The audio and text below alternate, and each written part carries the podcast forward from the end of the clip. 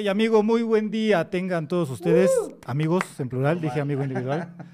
Muy buen día tengan todos ustedes, sean bienvenidos a un episodio más de su podcast de historia favorito llamado llamado Los Hijos de la Vírgula. El Oscar está distraído, no le han avisado Sí, que ya no estamos en transmisión. No la caché, no la caché. No Perdón, la amigo, cachó. perdón, perdón, pero ya la caché. Estamos en vivo, en completamente. Para que vean, amigos, a- que está en vivo. Exactamente, a color. Nada grabado, todo eh, emitiendo desde algún rinconcito de la Ciudad de México en este su bonito podcast llamado. Los hijos de la vírgula. Ahora Ahí sí, está, ya. Como siempre está el Dream Team, al fondo está Nelly Runs, la señora Nelly Runs, y el buen Paco Laris en los controles y en las cámaras. Muy bien, controles cámaras, audio, todo. En el perreo audio. también. Muy bien, muy bien. ¿Cómo estás, amigo? Bien, ¿y tú cómo estás? Te noto feliz. ¿Algo pasó el fin de semana? Pues, no, pero todo bien. ¿Tú cómo estás? Pues yo bien, amigo. Te noto feliz también. Sí, sí. ¿Algo sí, pasó sí, el fin de semana? Pues que ya los extrañaba, amigos. La verdad, estuve mucho, mucho, estuve lejos de aquí. Por si se dieron cuenta, no transmitimos hace ocho días, pero esta semana sí estamos cumpliendo con nuestra obligación y nuestra responsabilidad Uno hacia con ustedes. Exacto, amigos. Y es día, un caso especial, por eso es que es viernes hoy. Entonces, las, las, los siguientes van a ser normal, jueves en la noche, amigos, como cada noche, antes de la peda, porque pues los viernes ya, la verdad, yo, yo me empedo, amigo, no, no, no veo podcast o escucho. ¿Tú qué haces los viernes en la noche? yo este, leo libros, veo mi novela. ah, ok, esto. sí te creo, sí te creo. Manteniendo a Netflix, gracias. eh, Yo veo mi novela los viernes en la noche y separo el arroz de, los, de las piedritas, el arroz y los frijoles, ahí Ok. los separo.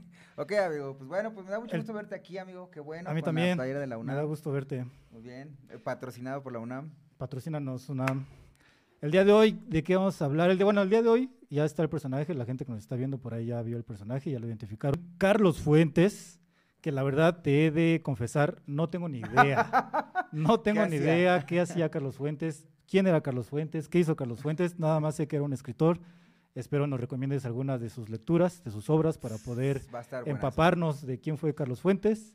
Nada más, eh, creo que tú me corregirás, fue de la generación de otros escritores junto con Octavio Paz, Sí, amigo, muy este, bien. Revueltas, bien, como buen universitario. eh, José Emilio. Pacheco, ¿es de toda esa generación? Sí, sí, sí, tiene, tiene una relación interesante.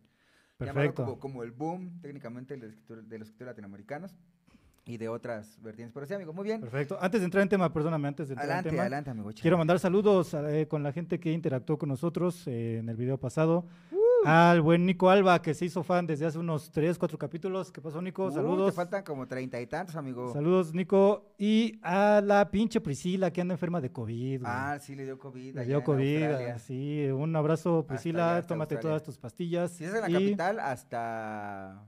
¿Cómo se llama la capital? Se me fue el nombre. Melbourne. Melbourne. ajá, Melbourne. Melbourne. Sí, sí, sí. Pues saludos a la pinche Priscila, que se recupere pronto. Pronto. Un abrazo. Y pues a toda la gente que ha estado siguiéndonos en, en la última A semana. todos los que nos lo escribieron por Instagram que por qué no había capítulo, que cuándo iba a ser, de verdad, gracias, gracias amigos, no me sentí tan amado en tierras lejanas, así que ya estamos aquí por el mero compromiso de cumplir con la chamba.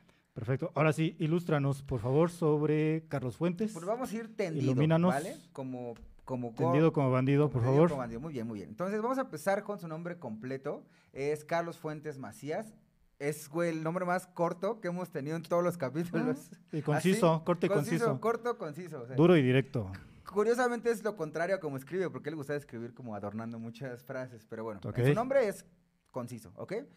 Y aquí entramos a la disyuntiva. Amigos, en la actividad de Instagram les comenté, les hice una pequeña pregunta sobre, ¿creen que los mexicanos pueden nacer en otros lados? ¿Tú qué crees, amigo? ¿Que sí? Sí, ya se ha mencionado anteriormente, hay mexicanos que nacen donde se les dé su chingada gana, en Australia, en. China, en Marte, en la luna, donde quiera, donde quieran, y ya cuando llegan aquí, Tauri, muy bien. Los adoptamos como mexicanos. Pues en este caso, Carlos Fuentes es uno de ellos, amigo, porque Carlos Fuentes es un escritor mexicano, pero no nació en México. ¿Dónde, crees que nació, amigo? A ver, échale. Tambores. Ah, ¿Dónde crees? Échale. pues, al aire, la te digo, no tengo ni idea. ¿En Costa Rica? Eh, cerca, guau, qué cagado, pero cerca, ¿no? O sea, Este, Nació en Panamá. ¿Panamá? Ajá, nació en Ay, güey. Era canalero. Era, era pan, ajá, bueno, nació en Panamá, pero debido a que era hijo de diplomáticos. Vamos a empezar en el contexto, amigos. Eh, Carlos Fuentes nació en una familia más que acomodada, una familia de diplomáticos que eran específicamente embajadores y, embaja- y embajadoras. Eh, entonces, eso le permitió que, bueno, nació en Panamá, pero estuvo viviendo en otros países. Estuvo viviendo en Argentina, estuvo viviendo en Francia, estuvo viviendo en Alemania, en muchos lugares de Europa, en Estados Unidos. Y obviamente, además de tener este, este intercambio cultural, también tuvo un intercambio, eh, pues, pues de perspectivas de vida. Entonces, era acomodado, era rico, técnicamente lo, categor- la- lo categorizaríamos como un white pero Mm, tal vez, tal entonces, vez. este, pero ese es el punto, ¿no? Para, para entender por qué tuvo esa- esa- ese acercamiento a la cultura y a otras culturas. Es decir, no se distraía con las dificultades de la Exacto, vida. Ajá, se podía dedicar a escribir y no tenía que trabajar. sin preocuparse por si tenía recursos o no. Exacto, entonces eso le ayuda mucho. Entonces, Sí, no, sí, no eso estamos ayuda. demeritando el esfuerzo de Carlos Fuentes para nada, solo que ese es el contexto en el que él nace.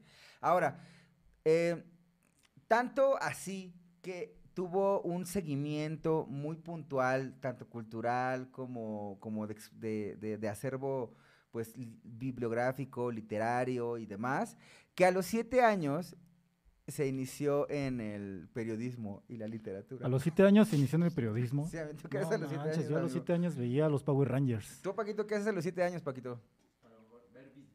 Ah, Bisbiri- Bisbirige. Ah, Yo güey, estaba sí. preocupado para que me mandaran mi credencial, de Bisbirige. No ¿Qué pasó, Plutarcoasa? Nunca me mandaste mi credencial, no, ¿eh? Sí, no, a mí tampoco me mandaron credencial. Deja, lo que sí me cobraron fue un pinche recibote, porque en ese entonces marcabas, güey, Ah, te sí. cobraba la llamada, güey. Ahí te encargo, Plutarcoasa. ¿Qué pasó? Espero, espero que se haya quedado ahí atorado, ¿eh? Mi, mi credencial, porque aún no la tengo. Bueno, pues él lo que hacía, y cuentan sus, sus familiares, es que hizo un pequeño como una revista con crayones y hojas donde escribía sobre libros, películas que veía. Güey, no mames, nadie hacía eso a los siete años más que Carlos Fuentes. No manches. Pero ahí sí, ahí sí, ahí sí podríamos analizar si era el clásico de el vecino mamador de no mames, mi hijo a los 12 ya habla cuatro idiomas, o si realmente tenía esa, como ese hábito. Y lo que investigué es que sí tiene un hábito cultural desde chiquito, güey, desde Sí, morrito. o sus sea, no papás eh, le ayudaron con la cultura, sí, sí, supongo. definitivamente. ¿Sí? ¿Quiénes eran sus papás? ¿Tienes el dato? Tengo ¿A el qué se dato, amigo, dedicaban? pero pues que, que eran embajadores diplomáticos mexicanos. Ah, sí, es cierto, lo mencionaste. Ah, Pero no pasa eso nada. ayuda. Eso ayuda. Pero bueno, entonces aquí pasó algo muy cagado, ¿no? Eh, vamos a ver primero de su horóscopo, porque tal vez sin el horóscopo ya venía destinado, güey. ¿Tienes el horóscopo? Ay, sí. A ver, dime la fecha de nacimiento. Nació el 11 de noviembre ¿De qué año? De mi... Ahí se me fue el dato, amigo, aquí lo tenía. Perdóname, perdóname, aquí lo tengo. De 1928. 1928. Entonces sí es de la generación de Sí, todos amigo, escritores, ¿no? sí, ya te había dicho que sí. Ok. Ujú, ujú, ujú. Eh, 11 de noviembre, seguramente es Scorpio. Ahí te va, ya lo tengo aquí. Scorpio dice, Scorpio, chismes siempre habrá en tu vida. ¿Había chismes en su vida? Pues era periodista, ¿no? entramos, O ahora sea, entramos en eso, güey. ok. Tiene un chingo de chismes. Tiene una vida acá. recuerda que tu signo suele despertar muchas envidias, que se te resbalen. No debe de afectarte los comentarios de personas que no son nada en tu vida y no te dan pal gasto. Ah, pues sí, aplica para todos los, todos los horóscopos. No permitas que nadie te baje del nivel que tienes. Te vienen cambios en el amor, posibilidad de sentir atracción por persona que vive lejos de tu tierra. ¿De dónde era su esposa? De, es que había, tuvo tres, güey. Bueno, dos esposas y una. Ah, no, pues era. Scorpio, entonces. Igual que tú, todo un galán, amigo. Todo un galán. A ver, galán, el amor llegará cuando tenga que llegar, así como las oportunidades. Mírate en un espejo y si no te gusta, cámbialo. Ah, no es cierto. Si no te gusta lo que ves, trabaja en eso. Te llegará una noticia de tierras lejanas y un comentario de persona importante para, para, bueno, para que te hará bien feliz. Aquí está más la No redacción. mames. Días, Oh, días. la pues aquí la la, la redacción, la redacción. Días de muchos, por eso nunca son claros los horóscopos. Días de muchos cambios en los cuales reflexionarás sobre si has logrado o no tu meta y tus objetivos. No, pues si empezaste a los siete años, seguramente sí Sí logró. lograste tus metas Pues y no, tus tuvo objetivos. uno que no logró. Pero bueno, ¿Sí? oye, amigo, acabas de dejar muy en alto a Tiene- la UNAM leyendo en voz alta. Me da mucho orgullo, amigo. Pues aquí la, me metí una página donde no saben redactar. Entonces, este, Este- ¿tiene frustraciones? Sí, ¿Tiene, tiene ¿No cumplió todos tus sueños? Una, una frustración muy importante. A varias, varias, varias, pero bueno. Pues bueno, era Scorpio. Entonces, ya traía el talento, traía la escuela, traía el apoyo, traía todo, güey, traía el dinero, el varo, que es lo más importante. A tal grado de que decía, no mames, quiero escribir. Ah, pues me voy a ir a Múnich para inspirarme. Ah, así Entonces, ah, bueno, pues estoy vete. aburrido, me voy a ir a Múnich. Entonces era galán, güey. La neta era súper galán, güey. Entonces cuando vivió en Argentina, él, él confiesa que conoció, a- que haber conocido el tango, las mujeres y a Borges, o sea, la literatura de Borges, le cambió muchísimo la vida. Ahora, muchos escritores lo denominan como el dandy de la literatura mexicana.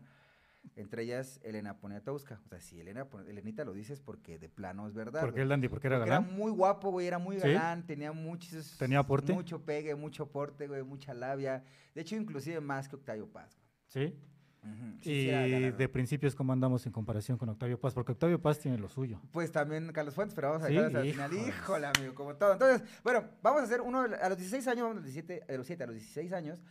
participó en un concurso, él estudiaba en el Colegio Francés de Morelos y participó en un concurso, güey. Esto estaba súper cagado, güey. ¿Por qué? Porque la categoría era, era anónima, güey.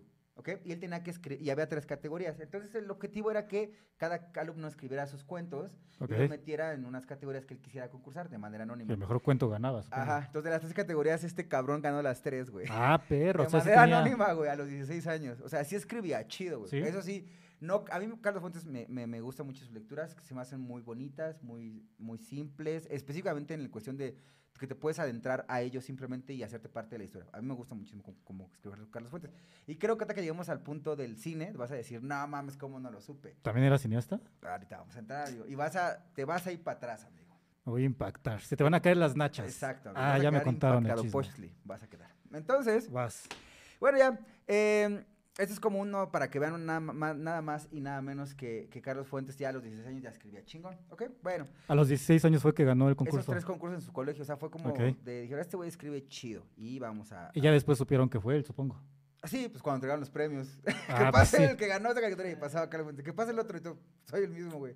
Y así se enteraron que eran los tres. Entonces, Mira, desde ahí despertaba envidias, según el Exacto, a los horóscopo. 21 años él decidió ya convertirse en escritor, o sea, oficial. Te digo, en el contexto en el que estaba, güey, pues si le dices a tus jefes, oye, quiero ser escritor, te van a decir, ah, pues bueno, ¿no? Está Pues bien. ¿no? Si lo hubiera hecho yo a mis 21 años, mi jefa hubiera dicho como, no, güey, vete a chambear. Y te hubiera dicho tu papá a los 21 años, papá, quiero ser escritor. Este... Con tu afro, que tenías tu afro. Yo creo que me hubiera dicho que sí, pero... Pero pues no, nunca se me dio la idea de ser escritor. del gráfico.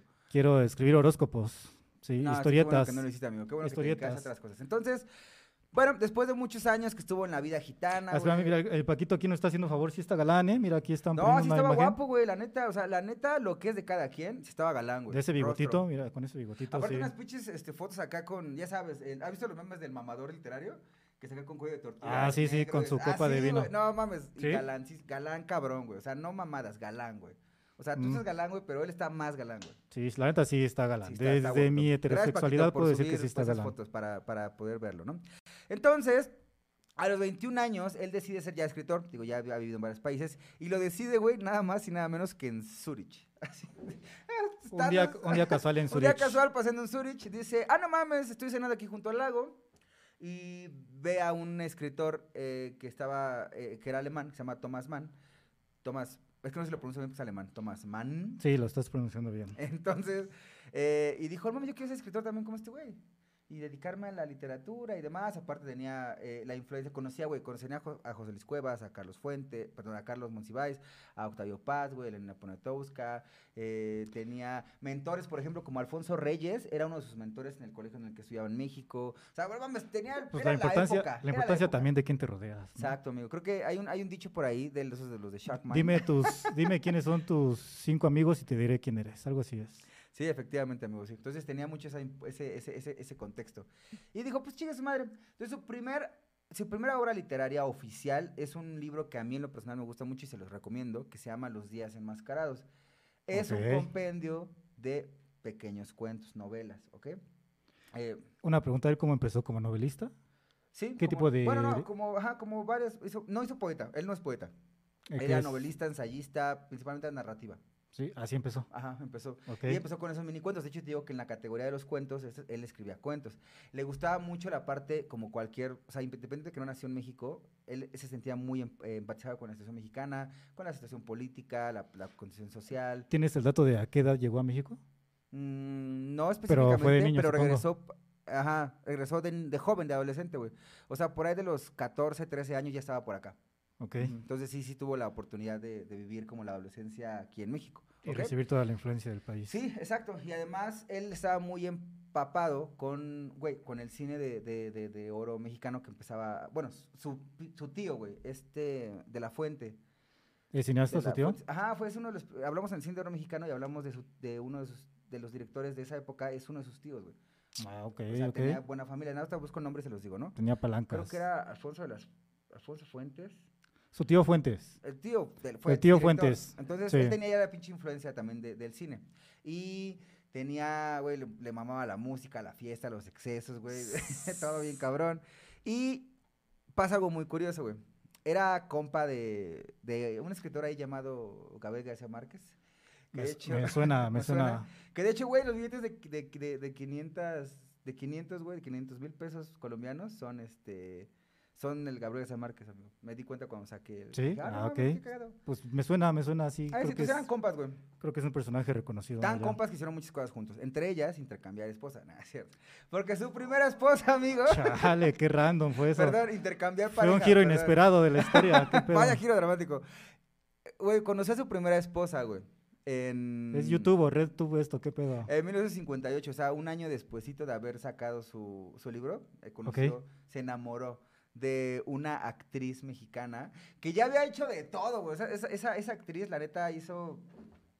Ya, güey, ya, ya había, ya, te- ya estaba en una etapa como muy... ¿Ya estaba en su clímax o, o ya había pasado Ya su había clímax? No, estaba todavía en su clímax, pero me refiero a que socialmente era, era, era un poco más experimentada que Carlos Fuentes. Porque Carlos Fuentes, neta, era un hijo de papi, o sea, hijo de Un mami, hijo de familia. Porque lo cuidaban mucho, un hijo de, no sé si hijo de familia, porque se escucha como medio feo, porque si no, su esposa sería, no es una mujer de familia, güey, escucha muy feo.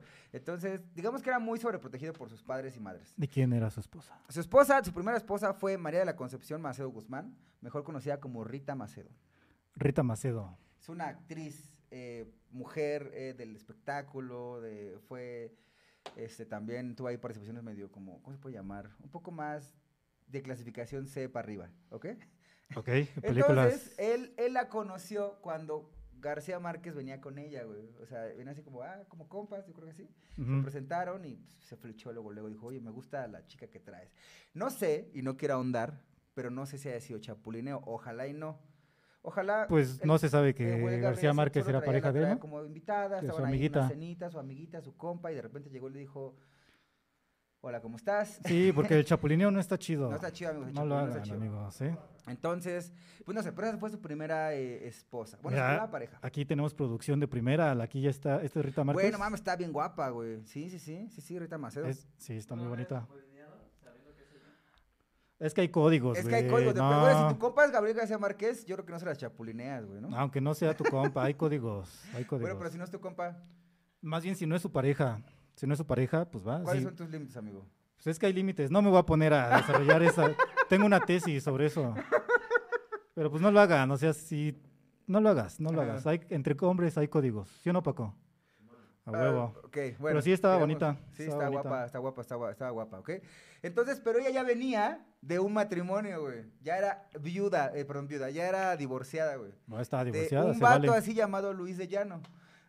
Luis de Llano, el papá de Luis de Llano. Eh, Luis de Llano, ajá, ajá, el, pionero de la televisión. Ajá. Ay, güey, pero es papá del actual Sí, Luis de del Llano. actual Luis y de Julisa. Del- Es mamá, ajá, de hecho, o sea, estaba casada con Luis de Llano, el papá, y tuvieron a Luis de Llano y a Julisa. O sea, Rita es mamá de Julisa, la Ajá. cantante Sí, del rock de los güey. 60 Ay, güey, no manches, Eh, todo se está conectando. Y su papá es Luis de Llano, güey. ¿Ok? Bueno, Ah, ya venía divorciada de ahí, güey. Ah, Fíjate, no sabía que Julisa era hermana de Luis de Llano, güey. No, no estoy tan involucrado con el tema. Qué buen amigo, Está bien. sabes. Órale, ya lo sé. Julisa Ah. era la cantante de los 60, ¿no? Es de las Sí, primeras, sí, sí, sí, de las pioneras. De hecho, eh, a Carlos Fuentes, lo- en vez de considerarlo como su padrastro, lo consideraba como su hermano mayor, güey. Porque cuando se juntó con Rita, ya venían los niños ya más o menos grandecitos. pero Y eran estuvo- como de la edad. Ujú, y a la edad. Ok, ok, ok. Sí, sí, sí. ¿Todo bien ahí está bien? Todo ¿Va- bien. va Van, siguiendo la línea? se va armando el rompecabezas. Entonces ya estaba divorciada, estaba cotorreando con García Márquez, luego llega Carlos Fuentes, me dice, oye, me gusta tu morra, o no es mi morra. ¿Y si contigo". fueron pareja formal? ¿Qué? Rita y... ¿Carlos Fuentes? Carlos sí, Fuentes, durante ¿sí? muchos años. De hecho, Ah. tuvieron una hija. Ah, entonces sí es formal. Ajá, de hecho su hija Cecilia Fuentes me cae súper bien, güey. O sea, es una morra increíble. Bueno, señora morra, no sé cómo se dice, morra, señora joven, increíble, güey, ¿no? Ok, ok, Entonces, bueno, ya. Pero aquí entra el pedo, güey. Vamos a, lo- vamos a como a un dato inútil que no sirve absolutamente para nada. Dato inútil. ¿Cuál es el primer dato inútil? Que no sirve absolutamente para nada, pero es mejor que Escaparte de tu trabajo para grabar un... decir en tu trabajo voy a comer y, y vienes a Tomar hora grabar, de comida Godín para tomar grabar un tres horas de comida. Estamos tomando nuestra hora Godín, amigos, de verdad. De hecho, ya son las dos. Ah. Valórenlo. ¿Cuál es el primer dato inútil? Bueno, el primer dato inútil es que Carlos Fuentes, cuando se casa o se junta, bueno, con María de la Concepción, con, con Rita, eh, él venía, digo, de una familia muy sobreprotegida y la neta su mamá no estaba como muy contenta de que se fuera a juntar con Rita. Ok. Entonces Rita le dice, güey, mira, no pasa nada, vete para acá, acá- aquí cabes, yo te cuido, este, yo te mantengo, vemos qué pedo, porque en ese entonces todavía Carlos Fuentes no vivía de, pues, de- No de- generaba no ingresos. de generaba, como cualquier poeta, escritor y loco, güey. como le pasó por Octavio Paz en una época, ¿no? Este, entonces dijo, yo te mantengo, yo veo qué pedo, yo aquí tengo varo, yo tengo con qué. Y sí, se lo llevó. Literalmente nada más se llevó un sillón que le regaló su mamá a la casa de Rita, güey. Un sillón, güey. Y sus libros, güey. O sea, fue como que... Era como el sillón del Sheldon de... Ajá, güey. O sea, se casó. O sea, es como te casas, güey, y tu vato... Ah, pues nada, me trae un Es sillón. como el sillón de Homero Simpson, que ya tenía sus hoyitos, se lo llevó. El sillón Ajá, para güey. pensar. Su, su, su, su spot. Entonces, güey, es como si vas a la condesa, güey. Ajá, Y te topas entonces un poeta prometedor y tú te lo llevas a tu casa y te, ah, yo te mantengo a ver si pegas, ¿no? ok. Y se querían muchísimo, güey, la neta se, se quisieron muchísimo y de hecho tenían, como cualquier artista y como toda esa época, tuvieron una gran relación, güey, una relación abierta. Porque Rita Maceo, como lo platicaba, esos ojos, güey, como, ¿qué? Una relación abierta. ¿A qué te refieres con relación abierta? Porque Rita Maceo ya era más experimentada que Carlos Fuentes, güey. Entonces Rita Maceo le decía, güey, yo sé que, mira, la parte física, la parte, tú eres hombre, güey. Bueno, somos seres humanos. Y tiene un concepto muy, que, que en el que yo creo que comparto, güey, que dice, es que es imposible pensar que solo una persona es tan increíble y tan pinche cabrón que nos va a llenar de todo lo que necesitamos. Es imposible. Entonces decía, güey, tú date, o sea, no pasa nada. O sea, yo ya viví, yo ya experimenté, yo no tengo por qué limitarte a ti. Nada más, pues, comunicación, güey, cuéntame. Nada Oye, voy a más salir con esta ¿no? morrita. Que Carlos Fuentes le decía princesas, güey. a sus novias, güey. Ajá. Princesas, ¿no? No morritas. Voy a salir con esa princesa y ya después regresaba y Rita le platicaba a Rita y se reían y, y se cachondeaban y otra vez, ¿no? Entonces era, era su Aparte de que, pues si Carlos era guapo, seguramente tenía ahí una lista larga con Tenía quién, un putero con quién Bueno, no o sea, un ocupar putero, su relación mucha- abierta. tenía, tenía- tenía un putero, tenía mucha gente, o sea, Ajá. expresión Una fila mucho, larga. Era mucho, güey. Era, empresario expresión. entonces. No. Ah, no, vamos, de hecho, Krause un día, güey, otro dato que no sirve para nada, inútil, que no sirve absolutamente para nada. ¿Qué hay que saber de Kraus? Que Krause le, re- le recriminó a Carlos Fuentes, le dijo una vez que él era un proxeneta de las palabras, porque trataba las palabras como unas putas. ¿Por Mal qué? comentario de esa época, ¿no? ¿Por Porque las trataba como él quería, que era que las palabras hicieran lo que él quería. O sea, específicamente como litera- literario. Ya ves, sabes que entre pinches literarios. Mm, te criticas. Ajá, entonces Haces no sabíamos si era un como güey que bien escribes o ¿Un güey, halago? ¿qué pedo? Lo que estás haciendo son mamadas. El pedo es que la relación de proxeneta está muy culera, güey, porque es como decir, bueno, ya. Y seguramente no le importó el comentario a Carlos Pues Fuentes. no, no, no, como tal. O sea, No, sí lo tenía porque- presente porque en ese entonces también tenía, era parte, era parte importante como, el, como los escritores, pero eso era como, imagínate el- el- la envidia que tenían de él también. Ok. Entonces, una, una cosa cagada, y ahí va un chisme, un chisme, porque aquí lo revolví con los chismes, es que una vez esta Rita Maceo llegó un poquito antes a la casa y encontró a Carlos Fuentes con una morra, bueno, con una princesa en la alberca, güey. Y esta Rita, em- pues, emputada porque no le había avisado que iba a meter una morra, que le esconde su ropa a la morra esta, güey, y que le hace un desmadre. así, "Ah, la verga". Híjoles. Y que la manda desnuda, güey, en taxi a su casa, güey. No manches, pero la morra no tenía la culpa. Yo lo sé, amigo, yo lo sé. Pobre Ahora, morra. lo cagado, güey, es que después ya cuenta su es- esta Rita Macedo que pues ya después del evento se rieron y se cachondearon e hicieron el amor apasionadamente. En alberca. Seguramente, en la verga. Pero, güey. Pues la morra en el taxi mientras. y la morra de taxi sufriendo, güey, no mames. No manches, Está muy, muy- Pero bueno, es para que veas el grado de la relación que tenían. Qué o sea, locochones. abierta, ¿no? Y de hecho, porque Carlos Fuentes no viajaba en avión, güey. O sea, le costó un chingo de trabajo viajar en avión. No le gustaban, güey. Viajaba en barco. Entonces aventaba pinche mes en, en viajar. Y pues en el mes se, met- se metía con varias, este Princesas. princesas. Entonces, otro de los chismes es, güey, que a veces cuando tenían, le decía a Rita, oye, ¿qué crees que me contagiaron de algo en el viaje de acá? Este, medícate, ya me mediqué para que lleguemos y no haya tema. Es Esos para son los riesgos de tener una relación abierta, güey. Pero lo ese no es el riesgo, sí es el riesgo, sí, pero lo importante es la comunicación, güey. Le dijo, oye, ¿qué Ah, está bien, o sea, sí, pero pues ya que te enfermaste, güey. O sea, gracias por decirme malo que no me hubieras dicho. Exacto, güey, pero es la comunicación lo importante, porque al final rompieron la relación por la comunicación que este Carlos Fuentes empezó a detener. ¿Por qué? Porque Carlos Fuentes empezó a hacerse más famoso, cada vez más famoso, güey. Ok. Empezó a tener algunos premios, empezó a tener algunos reconocimientos y demás. Eh, ahora, gran parte de lo que dice, ya lo dice después su, su ex esposa, es que consideraba que Carlos Fuentes era medio mandilón, güey, y medio cobarde, como que no era muy, este, ¿cómo se puede decir? No tenía el control de la relación. Más, sí, de eso, pero aparte de su personalidad, o sea, como que era muy influenciable, esa es la palabra, Ah, influenciable, ok. ¿ok? No lo digo yo, lo dice su ex esposa. Y, güey, llegó un punto en el que ya tenía demasiadas novias, güey. Y, y Rita Macedo decía como que, ah, pues está chido, pero pues como te estás pasando de lanza, ¿no? Ya. Hay límites. Desconocemos si Rita también aplicó la misma o solamente era como de, güey, tú date y no pasa nada. Ok. ¿Quién sabe? No lo sabemos. No, lo sabemos. No lo quise investigar, pero no lo supe. Y eso fue lo que empezó a mermar la relación. Ahora, chisme. Así, cabrón, güey. Échate otro chisme. Carlos Fuentes es conocido como el dandy y el gran maestro de las fiestas de toga, güey. Tenía una casa, güey, ahí eh, por, por, la, por el centro de la ciudad del país, de la Ciudad de México, que donde hacía fiestas, güey. Fiestas, pero así con puro de personas, eh, ¿cómo se puede decir? Brillantes de la cultura mexicana, güey. De hecho, hasta el embajador de Estados Unidos iba, güey. Pura elite. nada más. Elite. Y era este de togas, güey. Como O que sea, de todas. ¿Sabes qué es una toga? Ah, no. O sea, sí, pero Es no. un- no me Una atrevo. vestimenta que podrían usar en los griegos o los romanos. Ah, ya, ya, ya, Ah, sí. Esa es la toga. Sí, me sonaba una Entonces vestimenta. eran fiestas que empezaban los jueves y acababan los lunes, güey. Qué chido, güey, no manches. Y había desayuno, comida, peda, alberca, mujeres, güey. Entonces había de todo, güey. De todo. El No, no exceso, ah, tienes diría el- Puro exceso. Le mamaba el exceso. llama el güey. exceso y el alcohol. Entonces se ponía intensas todas esas pedas. Y de todos había, ¿eh? De todos. Digo, hasta está involucrado que iba el, el embajador de Estados Unidos en ese entonces. Sí, seguramente había artistas, políticos. ¿Tú de la te han, invitado a una fiesta de toga, amigo? No, de toga no, de traje más bien. Una fiesta de traje. Voy con traje, güey. Es fiesta de traje y sí, ahí andamos. De hecho, su hija, su hija, su hija chiquita, la, la que tuvo con ella, que se llama Cecilia, platica que cuando estaba niña nada más abría la puerta, güey, y les cobraba así propina porque les dejaban entrar. O sea, ella era la hostess, Ella era la No manches. La cadenera, güey, que abría la puerta y decía, cámara, deme dinero. la que cobraba pasar". el cover. Ah, parece que no se acuerda nada más, pero dice que ya en sus cartas sí leía que había excesos bien, cabrón. Sí, qué Ajá. chido, güey. Entonces iba muy Ojalá chido. nos hubieran invitado a una de esas. Sí, ojalá. Inviten a una fiesta de togas. Saca la fiesta, Nelly. Pero tenemos que ser eh, personajes de la cultura, güey. Puta. Escritores, pintores, cineastas o embajadores. o algo así. Mm, Entonces se ponía muy buenas, ¿no? Ok. El pedo fue que se divorcia de esta Rita Macedo por temas de las infidelidades, porque ya eran infidelidades, porque a ella lo que le molestaba que no le dijera la verdad, güey. Entonces empezó a ocultar ciertas cosas y ella lo perdonó varias veces. Pero en la última vez que lo perdonó, dijo, bueno, cámara, ya, te va. Vamos a regresar, lo vamos a intentar, nada más, por favor, platica conmigo, qué pedo, ¿no? Ajá. Güey, fue un año nuevo, año nuevo, fiesta de año nuevo. Y de repente llegó a la fiesta de año nuevo una actriz norteamericana muy famosa llamada eh, Jean Sie- Seberg, Ok. que seguramente Paquito lo va a meter después. Jean Seberg era una actriz de esa época eh, norteamericana, muy guapa, güey. Y le dijo a esta Rita, güey, no mames, no me puedo perder esta oportunidad de ligarme a esta princesa, no me hagas esto.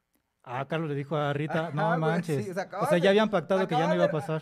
No, se iban a pactar que era, o sea, que iban a, a seguir con una relación como abierta y así, güey. Pero sí Pero iban a no, digo, no comunicar. tenía ni un día, güey, ni un día de haberse reconciliado, Pinche güey. y Carlos, Carlos no Fuentes voltea y le dice, oye, tira Haz paro, paro, ¿no? ¿no? La voy a... Güey, entonces lo que le emputó a ella fue que esa fiesta la mandó a ella sola en taxi, güey, y él se quedó con esta... Rita se fue esta- sola en taxi. Sí. Instant es- karma.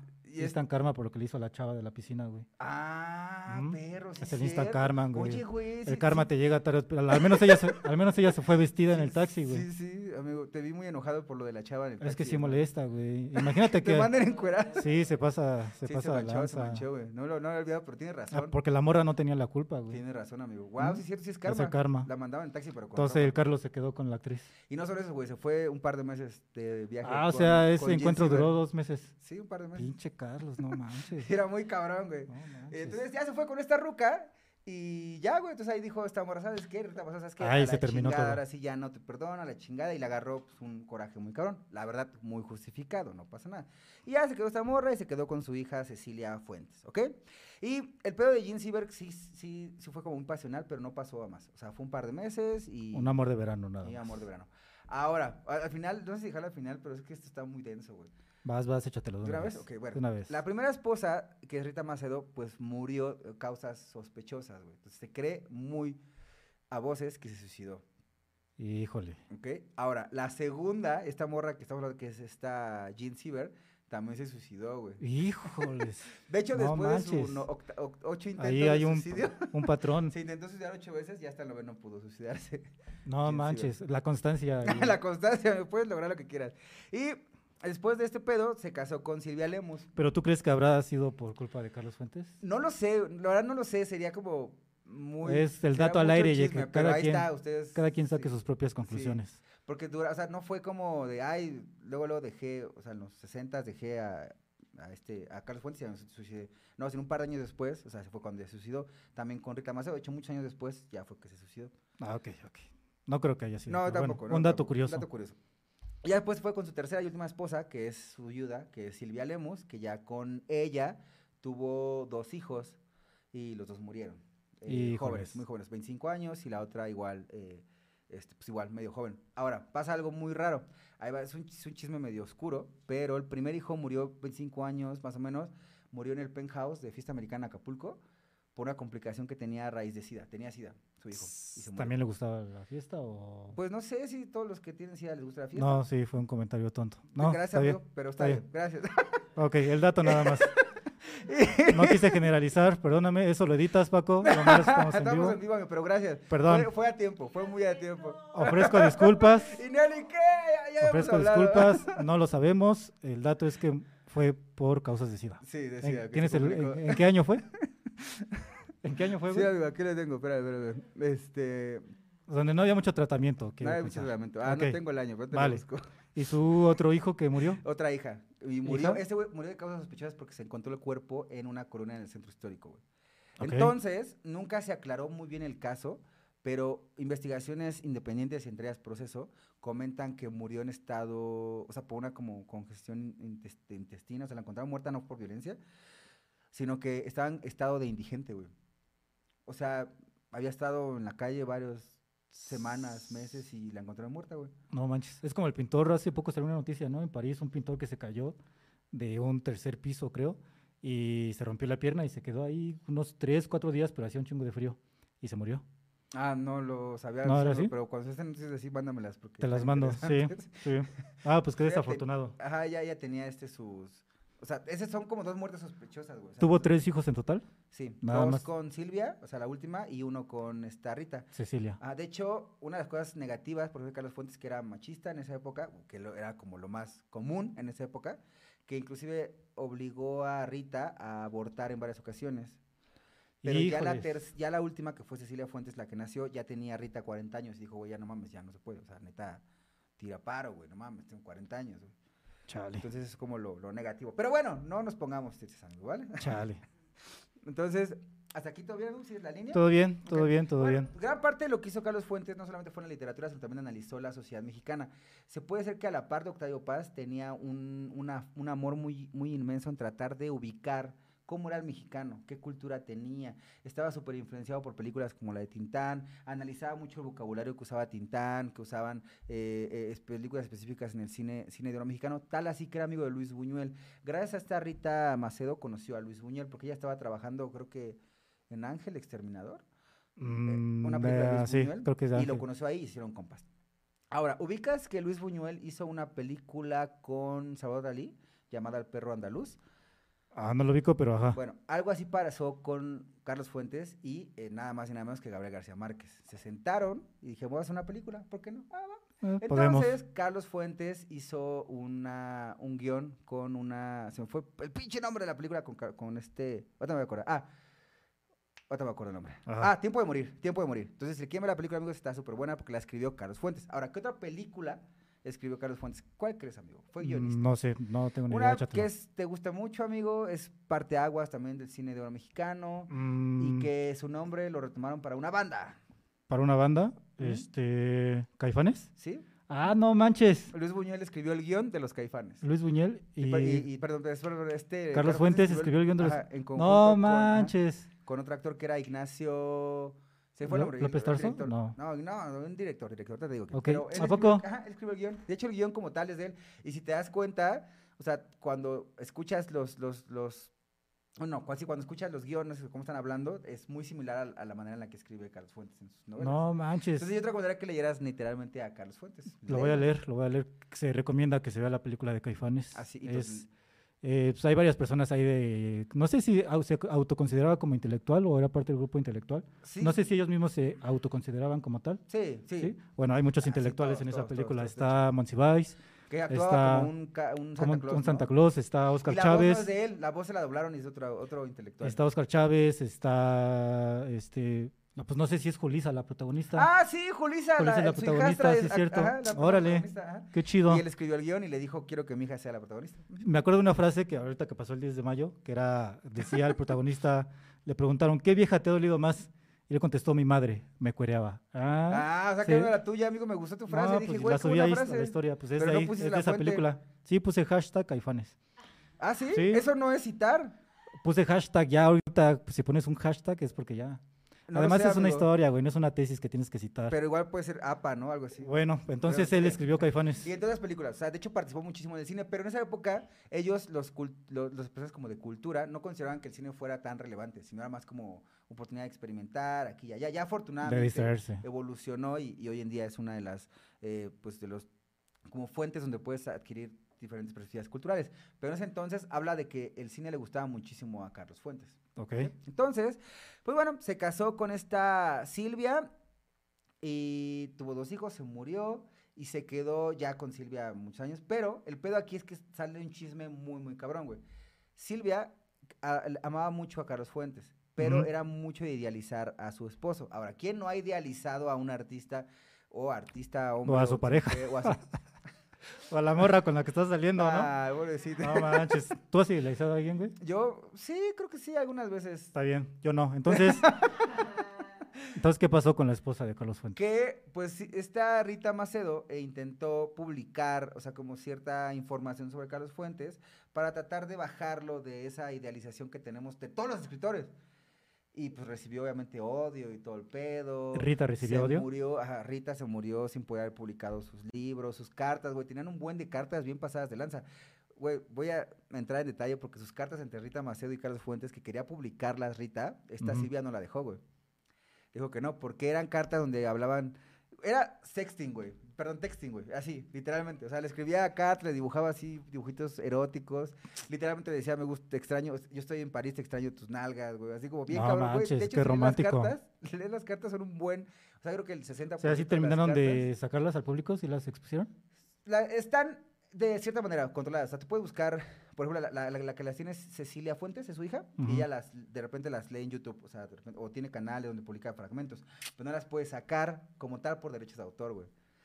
Pero está, o sea, está muy interesante, porque te da una, una perspectiva de cómo era Carlos Fuentes. o sea, la gente, de- la gente que nos está viendo sí tiene acceso a esa Sí, sí, información. sí, busquen las cartas de, de- de Carlos Fuentes a Rita Macedo y van a sacar ahí dos, tres buenas frases, ¿eh, amigos? Para ligar. Dices que quieren ligar, ¿no? Entonces, pues qué romántico. el peor de aquí es que las cosas no tan chidas de Carlos Fuentes es que, pues como cualquier artista, tuvo problemas en cuestión de su familia. O sea, fue muy desapegado de su familia, entre ellos la única hija que tiene ahorita, que es la hija de su primer matrimonio, que es. Cecilia, pues cuenta que, güey, la neta, ni para Mm, atrás ni para adelante. O sea, ¿No tuvo buena una- relación con ella? Una fachada como, como de como de artista macho y que no, o sea, la separaron. Y Nada más la ocupó para cobrar el cover en sus fiestas. ¿Cómo? Sea- Ah, cuando era niña, sí, güey, perdón, güey, es que era una niña. es que no seguía Sí. el hilo, güey. Ajá. que te quedaste en loading y no dijiste nada. Y dije, Sí, ¿cómo? ¿cómo? Ok. ok. Ah, sí. Pero, ah, sí, güey, entonces cuando se separan, pues ya te rompe ahí directamente el, el vínculo entre, pues como la de Octavio Paz y, y con Elena Garro y Elenita. O No se hizo cargo de su hija. Pues no, como tal, o sea, de hecho, en la herencia, en la herencia le dejó una fundación. El sillón que se llevó. El sillón que, ah, cuando Rita Maceo corre a este güey. ¿Qué pasó ya con el la sillón? se llevó su sillón, güey. Ah, no manches. Es que igual me lo llevo porque me lo regaló mi mamá, güey. Pues sí, es bien importante el sillón. O sea, sí, textual, sí se llevó su. Es real, se llevó. ¿Qué será su- de ese sillón ahorita? No sé, güey, pero va a estar en subasta, yo creo. Ah, Pero, pero le dejó en la herencia, cuando muere, porque Carlos Fuentes sí muere, digo. eh, ¿Se murió? ¿Ya se murió pronto, Carlos Fuentes? pronto. No, puede ser. Pero ¿por hace poquito se murió en el 2000. Aquí tengo el dato. Apenas, güey. De hecho, cuando pasó lo de su hija, que lo encontraron en estado indigente y que había fallecido y que no sabían por qué. Vicente Fox tuvo que dar una como explicación extraoficial de que el caso estaba en investigación y mamá y media. ¿Y no salió Carlos No. Fuentes a decir nada? Pues probablemente hubo declaraciones, pero no como para esclarecer qué pasó, no. Pero de hecho no sabemos por qué murió en ese estado. Bueno. Estuvo muy culero. Y murió el 15 de mayo. Ah, güey, dos días estamos de su, de su aniversario luctuoso. El 15 de mayo del 2012, güey. Hace 10 años, se va a cumplir Ujú, 10 años. Ya va a cumplir 10 años. O sea, no tiene mucho que, que murió. De hecho, vivió un poquito más que, que Carlos Monsiváis. Carlos, bueno, Octavio Paz era más grande, pero sí más que Octavio Paz. La que sí nos ha muerto es Elena Poniatowska. pero ahí va, es como de la, de la tanda de, de edades, ¿no? Entonces, Déjame- cuando muere, este vato le deja de herencia a sus dos hijos muertos toda la parte de, la, de una organización como para una fundación en Estados Unidos. güey. Sí. A sus dos hijos muertos, güey. ¿Y ahí cómo, cómo procede eso? Pues de hecho está intestado, está en juicio, pero es como muy cagado porque ¿quién lo reclama, güey? ¿Pero hizo el testamento después de que Hizo dos fallecieron? testamentos, no, hizo dos testamentos antes de fallecer. Uno, eh, ah, No, antes de, que- antes de que sus hijos no, fallecieran hizo el después, testamento. O sea, después lo O sea, lo raro es que hizo el testamento sabiendo que no se le iba a heredar a nadie. Exacto. Sus hijos Entonces, el chisme muertos. es que probablemente fue como un truco ahí de la señora Silvia Lemus. Es un chisme, nada lo estoy diciendo, probablemente. Porque ella es la que administra esa organización, a pesar de que está heredado para sus hijos que están muertos. ¿Ok? Y hizo otro testamento, güey. Donde en su testamento le deja a Cecilia Fuentes, su única hija, las regalías del libro. Este. Ay, se me fue el nombre. De un libro. De ese, mero. No, no, pues el libro más importante. Se lo recomendamos que lo lean. Ese mero. es- el, es el único. Yo no me lo sé, si no ya te hubiera ayudado. Ya lo sé, amigo, pero es que vea, el primer libro fue el de Desenmascarados, pero hay uno que se inspiró, mera- netamente se inspirado en Rita, en Rita Macedo, Ok. que es el, estoy, porque Tierra Nostra se inspira, el de Tierra Nostra está inspirado en la, en Silvia. O sea, Ok. como- de hecho, muchos libros están inspirados en mujeres, güey. Si quieres, Dos pásate Helenas, Aura, todas están inspirados en mujeres diferentes, porque tengo Ok. muchas novias, güey. en sus princesas. En sus princesas, sí, güey, de hecho... Si quieres, final. pásate, es como en el examen, que no te sabes la respuesta, pásate la siguiente Pues pregunta. que ya la respuesta final, amigo. ¡No! Se va a frustrar tengo, toda la semana. Bueno, pues mientras eh, quiero agradecerle a toda la gente que nos está haciendo pacientes en este momento, no se desesperen. ¿Por qué? Sí lo tengo, amigo. eh, Sí, se ve. Está aquí el... Ah, ya lo encontré, ya. A huevo. La región más transparente. Ah, la región más transparente era. ¿Cómo güey, no pues, sabía? bien Ese fácil. libro- ya va a Bien llorar, fácil, amigo. ya Es que estaba sudando es que acá, sí lo ya. sabía, amigo, sí lo sabía. Ya estaba. Porque es el único que le dejó las regalías a su hija. Ya se iba a resetear. Solo de todos los libros, solo a su hija le dejó las regalías de uno, güey. ¿Y son buenas regalías de ese libro? Son como, Es el más conocido, ¿no? son como 5 mil dólares anuales, güey. Mm, Nada, güey. bueno, pues ya de algo a nada. De algo a nada, güey. Entonces, la verdad, no, no, no, no deja, güey. Entonces, de todos los libros que tiene, ¿eh? Tiene muchísimos libros, güey. Ok. Entonces, en todos los libros que llegamos a tener de Carlos Fuentes, la mayo- tienen muchos que han, sido- han sido adaptados al cine. Entonces es importante saber o, o recomendarles, amigos, que la obra literaria de Carlos Fuentes es muy amplia, pero muchas veces también tiene una un, un involucramiento con el cine. Por ejemplo, Aura ha sido adaptada al, al- al cine, eh, tenemos Las dos Helenas, tenemos inclusive, por ejemplo, Cambio de Piel, eh, tenemos... mm, hizo incluso una adaptación en conjunto de Pedro Páramo, güey. ¿A De? Juan Rulfo, se hizo Ajá. una en conjunto. Que, que aquí está cagado, güey, porque justo, ¿te acuerdas que el, el embajador de Estados Unidos iba a las fiestas de toga? Que se llamaba John, te digo el nombre. Ah, pues ese güey fue el, el protagonista, güey, de la película de Pedro Páramo. ¿De la obra directa de Juan Rulfo? O sea, no de la la- adaptación. A la adaptación ¿O en la adaptación? él fue el, el ¿Pero en la otra adaptación que hizo con Carlos Fuentes o en la directa? No, en la que hizo Carlos, o sea, en una de las adaptaciones que hizo de Pedro, de Pedro Páramo, el, el embajador John Gavin fue el que ¿El prota- el este, protagonista? interpretó el papel de Pedro Páramo. Eh, la, la película está dirigida por Carlos Velo. ¿Ok? Entonces, pero esa, o sea, güey, imagínate qué nivel de, de amistad tenía, güey, de que, ah, yo soy el, el protagonista de ese. Entonces, el personaje era mexicano, pero tú vete a... sí, pero tú vete, güey. tú eres el pues, protagonista. Que él hizo bien, o sea, un buen actor. o sea, No la he visto, la voy a ver. pero, pero estuvo bien. Entonces, pues es, es- la verdad es un, es un, es, es un escritor. ya pasó el espanto, ya. Es un escritor que tiene muchos claroscuros como todos. Ahora, el objetivo de aquí es que ya hemos hablado, amigos, en nuestros capítulos, que no hay buenos ni malos, sino todos son seres humanos. Ah, hasta rimó, güey, qué bonito. Pero en el caso de Carlos Fuentes es importante destacarlo porque gran parte de la idealización de nuestro escritor es el hecho de que no conocemos las partes negativas, güey. Tuvo muchos problemas de muchos, muchas infidelidades, güey, de muchos como, como, inclusive hasta como traumas que tuvo, porque de hecho uno de sus traumas que, que tuvo y que lo expresaba es que él quería ganar el premio Nobel de Literatura, güey. Pues ya teníamos a Octavio Paz que lo había ganado, güey. Él quería ganar su, su premio Nobel y no lo logró. Además de eso, tenía una especie de tibieza política, digo, adaptable, es que, que tienes que adaptar, güey. O sea, O ¿no estaba involucrado en la política o Sí, sí estaba involucrado, pero ¿Sí? era como muy tibio. como que le dijeran, él lo aceptaba. Entonces, una vez renunció cuando termina, termina la dictadura de Franco, él lo, el primer embajador en España, ¿sabes quién fue? Parte de México. ¿Quién fue Octavio Paz? Gustavo Díaz Ordaz, güey. ¿A poco? No, ah, no me la sabía. Fue el primer Ah, embajador sí, en había España. escuchado, no, pero no me acordaba. Después de que acaba la dictadura, o sea, el primerito. Ajá. Entonces Carlos Fuentes renunció a uno de sus puestos diplomáticos en protesta a que Gustavo Díaz Ordaz había sido nombrado embajador, güey. Eh, ¿Qué fecha fue eso?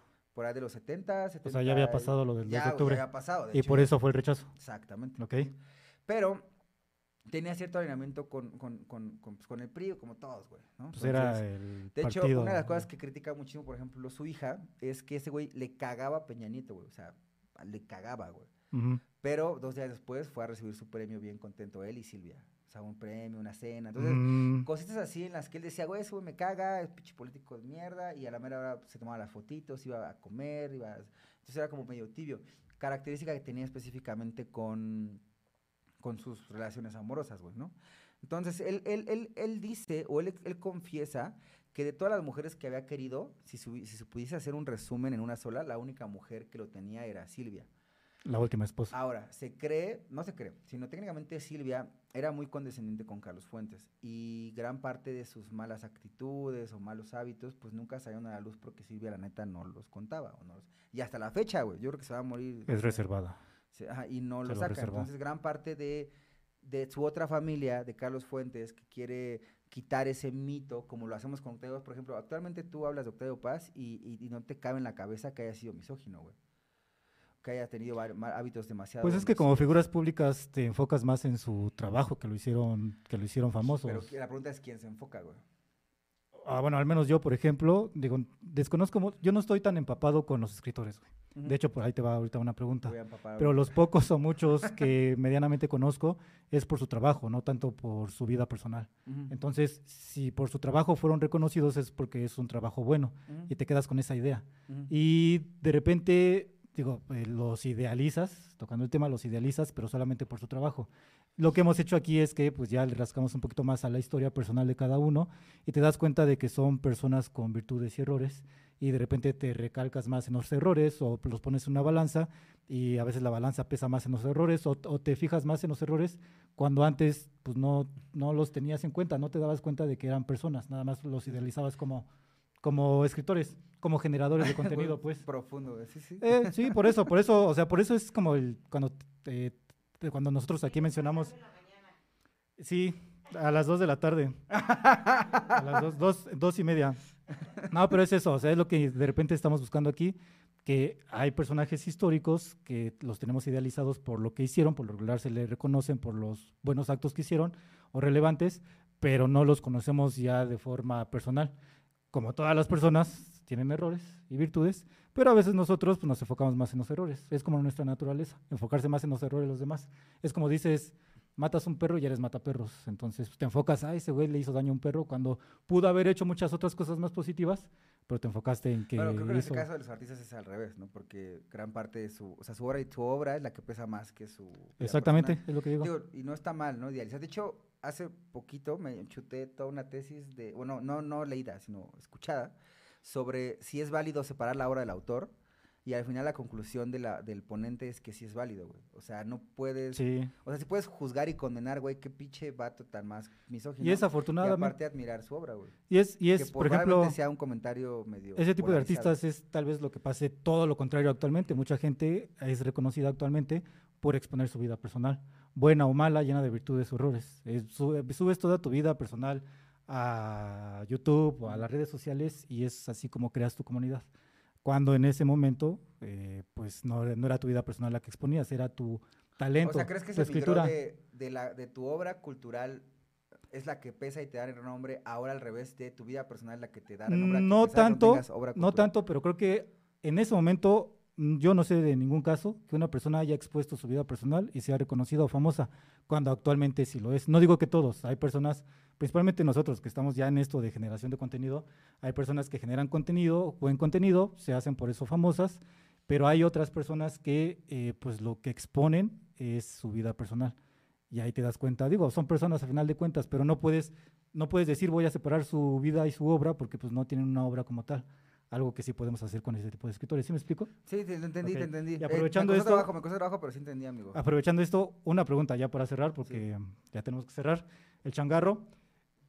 ¿Ha, hay una, bueno, es claro que hay hubo una época donde hay una generación muy importante de escritores mexicanos. Eh, Carlos Fuentes, Monsiváis, eh, Revueltas, Octavio Paz, Elena Poniatowska. Actualmente tenemos una lista similar, güey. ¿Y por qué? ¿Sí, sí o no? ¿Y por qué, güey? Justifica Tenemos- tu respuesta. Tenemos una... en tres líneas. eh, tenemos una variedad de escritores mexicanos actuales, sí. ¿Ok? Tenemos, ¿Del mismo nivel que esta generación? Es que no, de hecho, yo hice la pregunta anteriormente, amigo, en otro capítulo, y te ha respondido de que tenemos muchos escritores buenos, güey. O sea, por ejemplo, si hay uno que se llama David Huerta, por ejemplo, no, no yo, otro, A tu primo. que mi primo, que tardó mucho tiempo en despegar como su obra literaria, su poesía y demás, y ya tiene 30, 40 años, ¿no? O sea, ¿qué pasó? Ujú. Entonces, actualmente poder canalizar una o centralizar una lista de escritores con el mismo peso no se puede, porque gran parte de la obra eh, se convierte o se consolida de manera retrospectiva. Es como dices, güey, este vato tiene una carrera impresionante y ahora ya, o sea, tiene un reconocimiento mundial y vueltas hacia atrás y ves toda su carrera. Entonces, actualmente tenemos muchos escritores, pero no todos con una con un peso en su carrera como tal para poder ponerlos en, en un en un grupo como este. Ahora, este es un grupo particularmente importante porque es una época política mexicana muy, muy especial. Y no solo mexicana, sino hasta, incluso Ok. hasta latinoamericana. Entonces es complicado. O sea, sí tenemos escritores, listas, hay muchos escritores muy buenos Sí. en México, Pero no es el mismo contexto. pero no es el mismo resumen, contexto y no los podemos... comparar directamente direct- con los mismos contextos. Gracias, amigo. Entonces, pero tal vez en 10 años voltemos hacia atrás y reconozcamos uno que actualmente está escribiendo. Ok, esperemos que sí. O más, uno o más. Pero sí, entonces ya más para finalizar, pues Ok, Carlos Fuentes es un escritor mexicano impresionantemente talentoso, es un artista completo, bueno, fue un artista completo, cine, eh, re- este, mm, la parte literaria, la parte de guiones, la parte Guionista. de este, narrativas y demás, y participó mucho en la, vi- en la vida pública mexicana. Ahora, gran parte de todo esto se debe a su manera de escribir, así que le recomendamos muchísimo, amigos, que vayan a leer sus obras. los voy a leer. La obra que yo les recomiendo es la primera, que es Los Días Enmascarados, que son cuentos cortos muy bonitos. Les recomiendo inclusive Chuck Moll, es una joya de cuento. Y si quiere aventarse más así como, como, como el pedo, con, con Tierra Nostra o con... ¿Qué fue el nombre del otro? Pero No, te ayudaría, pero no tengo ni idea, güey. Vayan, amigos. Y vean sus películas, vean Caifanes, porque la escribió Carlos Esa sí, véanla, sí la Entonces, recomiendo. amigo, ¿te- ¿cómo te vas con esto? ¿Te- te- Pues bien, la verdad es que este, está bien chido descubrir información de gente que de la que sé que existe pero que no conozco, que no sé su historia, como Carlos Fuentes. Este, pues sí, me voy a hacer de a leer sus libros y de eh, pues empaparme ya de su obra para poderle darle reconocimiento, desde mi persona darle reconocimiento, que favor, pues no, amigo, lo, no lo necesita, ¿verdad? Pero, pero pues para que sea un admirador más, para que tenga un admirador más. Pero, está bien. Amigo, pues muchas gracias, fue un capítulo. No, gracias a ti. Es el, más, es el escritor más guapo de todos los que hemos tenido. La, la neta sí eres- está galán. De hecho, Sí. cuando se hizo el stencil, te dije, ah, pues está galán, Sí, sí, sí. está galán. Ah, aparte compe- este, competencias Carlos Monsiváis, pobrecito, también no era como que mucha Pero Octavio competencia. Paz, Octavio Paz tenía de competencia. No había Ah, competencia no entre ellos de, Nah, ¿no? no, no, no, de hecho eran más como compas. Porque ¿Sí? Paz ya estaba consolidado, entonces ya no, él le valía verga. Ok, Tenía más competencia con Elena Garro que con, con otro escritor mexicano. o- ok, Pero ok. pues, amigos, muchísimas gracias por ese capítulo especial hecho en viernes para ustedes. Esperamos ya poder homologar de nuevo cada jueves en la noche, poder seguir grabando nuestro capítulo. Los invitamos de nuevo a ver todo, todo, todo el material que ya hemos creado para ustedes con mucho cariño. Gracias por comentarnos, gracias por los likes. Si les gustó, compártanos. Si tienen algún otro punto de vista, comentario, reclamo o algo así, o quieren citar algo en APA para enseñarle a Iván, pueden hacerlo en comentarios sin problema, ¿vale? Ujú. Amigos, ¿tú quieres tus redes No, pues muchas gracias, redes sociales. ¿cuál- ¿Cómo te encontramos en Instagram? A mí, como Oscar H. Galaviz en todas las redes sociales. Si les llegan dos, tres veces la solicitud de Oscar, no hay pedo, no se preocupen, Perdónenme, amigos, no es porque pasa estoy, nada. estoy equivocándome, no es por, no es a propósito. Este, yo estoy como Iván-Castelazo, está el Instagram de Los Hijos de la Vírgula, así Uh. todo junto, grupo de Facebook, página de Facebook. Regálenos una suscripción, un comentario, un like, compártenos con tu familia, tu amigo, tu conocido, tu amante, tu perro, tu gato. Y pues nos vemos la próxima semana en un episodio más de Los Hijos de la vírgula. Yeah, vámonos porque nos cierran el metro. metro. Son las 2 de la tarde, pero nos cierran el metro. Uh. Vámonos. Ah, el estacionamiento, ese sí lo cierran. Ah, sí, lo Vámonos. pagamos, lo pagamos. Vámonos.